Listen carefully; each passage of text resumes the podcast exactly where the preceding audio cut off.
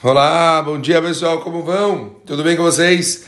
Baruch Hashem, a gente continua o nosso estudo diário. Estamos estudando o livro Havat Hesed e vimos uma coisa muito forte ontem: os benefícios. Quando uma pessoa ela faz bondade para o outro, não é estar só que ele está tendo mais bondade no coração e que a partir daí Deus vai despertar uma bondade sobre essa pessoa. Não, não, não.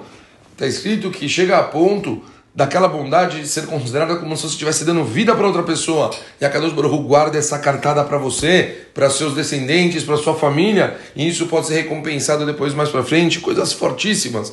Eu vi um outro argumento que traz o Café Haim, ele fala: todos os benefícios advindos das pessoas que ajudou lhe serão creditados. Suponhamos, por exemplo, que uma pessoa perdeu tudo que tinha e alguém lhe emprestou uma quantia de dinheiro a pessoa empregou essa soma de modo lucrativo e com isso conseguiu manter a família e a si mesmo. Além disso, ainda proveu sustento aos seus empregados. Olhem só, nesse caso, aquele que emprestou será considerado como se tivesse ajudado todas essas pessoas graças ao seu empréstimo e por isso as pessoas pôde investir em negócio e prosperar. O ato original causou uma corrente de benefícios.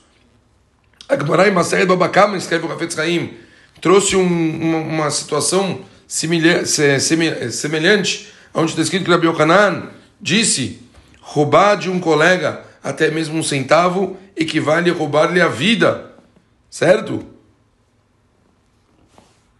Como está escrito, assim são os caminhos de todos aqueles ávidos por ganho, e isso tirará a vida de seu possuidor. Poderíamos pensar que isso se refere somente a ele e não aos seus filhos e filhas, mas as Escrituras dizem: Tu comerás o pão da tua colheita, assim como teus filhos e tuas filhas. Podemos também afirmar que isso só se aplica aos casos diretamente implicados na ação e não aos resultantes das más ações, como roubar. E olha só esse exemplo em Shmuel. Está escrito a Kadosh Baruch falou para Shaul, Shaul e sua sangrenta casa por ter morto os gibionitas. Por que o versículo fala Shaul matou os gibionitas? Provavelmente porque destruiu Novo, a cidade dos sacerdotes, que provinham com alimento e água. As escrituras consideram como se Shaul tivesse matado também os gibionitas. Aqui temos um exemplo de como é administrada a justiça divina. É realmente espantoso notar como as atitudes dos homens são levadas em consideração, mesmo se causam perdas ou danos indiretos aos outros.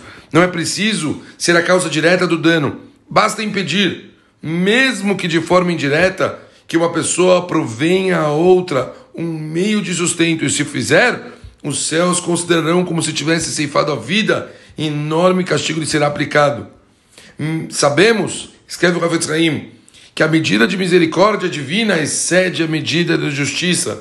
Castigos são reservados até a terceira ou quarta geração, mas bondade perduram até mil gerações como falam os nossos mestres na Sosefta, imagine quanto benefício está reservado para quem faz um favor ao seu semelhante e a outras pessoas ligadas a ele. Todos os resultados positivos dessas ações lhe serão creditados para o dia que receber sua recompensa. Uma vez que reflita sobre isso, você tentará ajudar o seu próximo de todas as formas possíveis. Pachut é uma responsabilidade muito grande, tanto da forma positiva quanto negativa.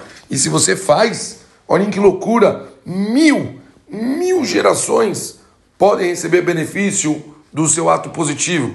E ainda assim tem gente que pensa em não fazer uma coisa boa. Demet, vamos refletir sobre isso e a gente continua amanhã. Valeu, pessoal. Um beijo grande e até amanhã.